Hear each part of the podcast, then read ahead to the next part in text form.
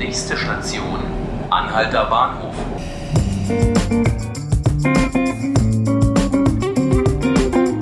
Hallo, herzlich willkommen zu 5 Minuten Berlin, dem Tagesspiegel-Podcast. Ich bin Laura Hofmann.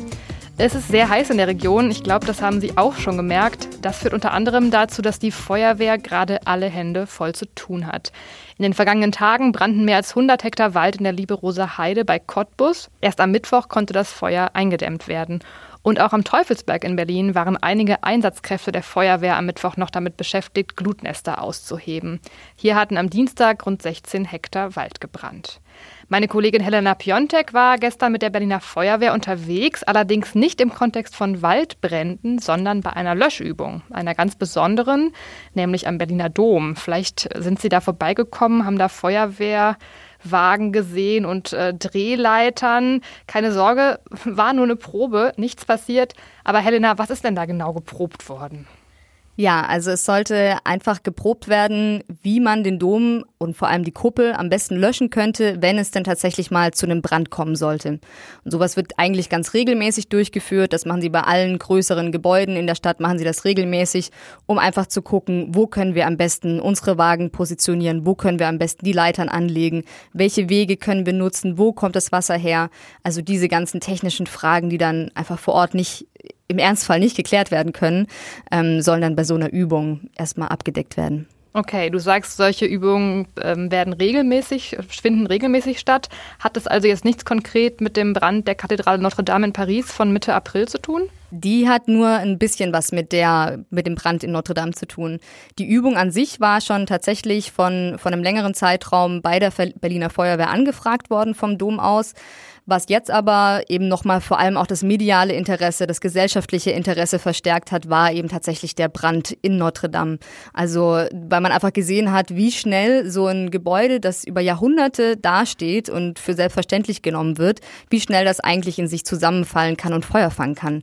Und deswegen war jetzt das Interesse einfach auch sehr groß, rauszufinden, wie man den Dom am besten schützen kann im Brandfall. Mhm. Könnte der Dom denn überhaupt so lichterloh brennen, wie wir das bei Notre Dame gesehen haben? Nein, also ich habe mich da mit der Domarchitektin unterhalten und die hat da auch eine, eine klare Absage gegeben, weil einfach die Konstruktion eine andere ist. Also zum Beispiel beim Aachener Dom hat man eine ganz ähnliche Konstruktion wie bei Notre Dame. Wahnsinnig viel Holz ist da verbaut. Und beim Berliner Dom hat man so eine, so eine zweischichtige Kuppelkonstruktion. Das heißt also unten, wenn man in der Kirche drin steht und nach oben sieht, sieht man Mosaik und dahinter ist eine ganz dicke Betonschicht. Mhm. Dann kommt erstmal Luft und dann kommt Holz mhm. und dann kommt das Kupferdach, was man von außen wiederum sehen kann. Okay. Das heißt, es ist einfach alles so ein bisschen räumlich ein bisschen mehr getrennt und kann dadurch ähm, ja, schlechter Feuer fangen. Mhm. Ich habe mich auch ein bisschen gewundert, dass jetzt heute diese Übung stattfand, weil man ja irgendwie denkt, die Feuerwehr hat doch gerade sicher genug anderes zu tun, muss dann noch irgendwie Waldbrände löschen. Ist es aber, war das heute schon weitgehend entspannt, die Lage, sodass man diese Übungen dann ganz regulär einfach durchführen konnte? Genau, also bei dem Brand im Grunewald jetzt am, am, am Teufelberg ist tatsächlich der Brand schon gelöscht. Es wird jetzt noch eine Brandwache gehalten, also dass da Feuerwehrleute tatsächlich sitzen und aufpassen, ob nicht noch irgendwo Nester anfangen wieder zu keimen.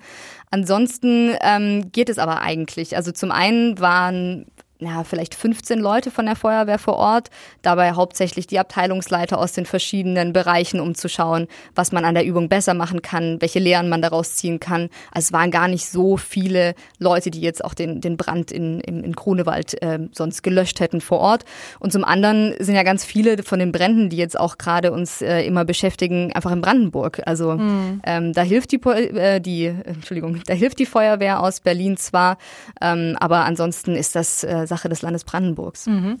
Ja, und was ist denn jetzt rausgekommen bei der Übung? Du hast ja auch fleißig getwittert. Ich habe also schon gesehen, es gab dann doch so einen kleinen, äh, naja, so was Unvorhergesehenes. Ähm, ja, generell äh, kann man sagen, dass die Feuerwehr für den Ernstfall am Berliner Dom gewappnet ist? Ähm, ja, also was jetzt wirklich rauskommt, das will die Feuerwehr noch nicht so ganz verraten und möchte sie noch auswerten. Was man schon mal gesehen hat, es gab insgesamt drei Übungen ähm, und bei zwei davon hat man gesehen, naja, das Dach kann schon ganz gut erreicht werden und es können auch Leute zum Beispiel auf das Dach abgelassen werden, dass sie dort dann weiter löschen können. Mhm. Ähm, was man auch gesehen hat, die Kuppel kann eigentlich nicht erreicht werden mit dem Wasserstrahl. Warum? Also dazu sind die Drehleitern mhm. einfach zu niedrig. Also ne, okay. ne, die Drehleitern, die gehen so 42 40 Meter hoch oder so, dann noch mit dem Strahl.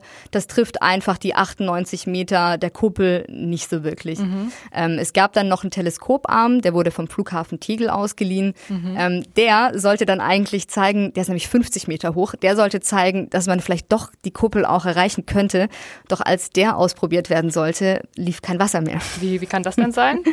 Also der nix stehende Hydrant hat kein Wasser gegeben. Mhm. Dann hat man erstmal den, den eins weiter ausprobiert. Das im Stadtgebiet äh, sind die Hydranten so alle 160 Meter eigentlich verteilt. Ähm, das hat dann aber auch nicht getan, denn wegen der Baustelle nebenan war das mhm. Wasser für 24 Stunden abgestellt. Oh. Ähm, also im Ernstfall hätte man selbstverständlich aus dem Spreekanal das Wasser beziehen können. Okay. Aber für so eine Übung jetzt diese äh, Schläuche ganz darüber legen und zusammenstecken und ähm, das wäre einfach zu viel Aufwand gewesen, gerade in der Hitze. Okay, also man sieht aber, die Übung hat ja dann doch auf jeden Fall Sinn. Wenn man sowas feststellt, dann, wenn das dann wirklich passiert, wenn es einen echten Brand gibt, ist man zumindest darauf eingestellt, wenn man es schon mal erlebt hat. Ne? Absolut. Das hat auch die Feuerwehr nochmal bestätigt, ähm, dass das, ja, sie eigentlich froh sind, dass sie das jetzt rausgefunden haben, dass dieser Hydrant zumindest im Moment nicht einsatzbar einsetzbar, äh, einsetzbar war und wollen noch mal rauskriegen, ob die Baustelle das vielleicht bei Ihnen hätte melden sollen, ähm, dass sie das jetzt das Wasser abstellen oder ob das eigentlich so geordnete Bahnen hatte. Kommunikation, so wichtig. ja. Auch für das Löschen von Feuer. Ja, vielen Dank, Helena, für die Infos. Und ich danke Ihnen fürs Zuhören. Und ähm, ja, ich wünsche Ihnen noch einen schönen Tag. Ich hoffe, Sie schalten wieder ein, wenn es wieder heißt 5 Minuten Berlin, der Tagesspiegel-Podcast. Sie können uns auch abonnieren, um keine Folge zu verpassen. Das geht überall da, wo man Podcasts hören kann. Bis bald. Tschüss.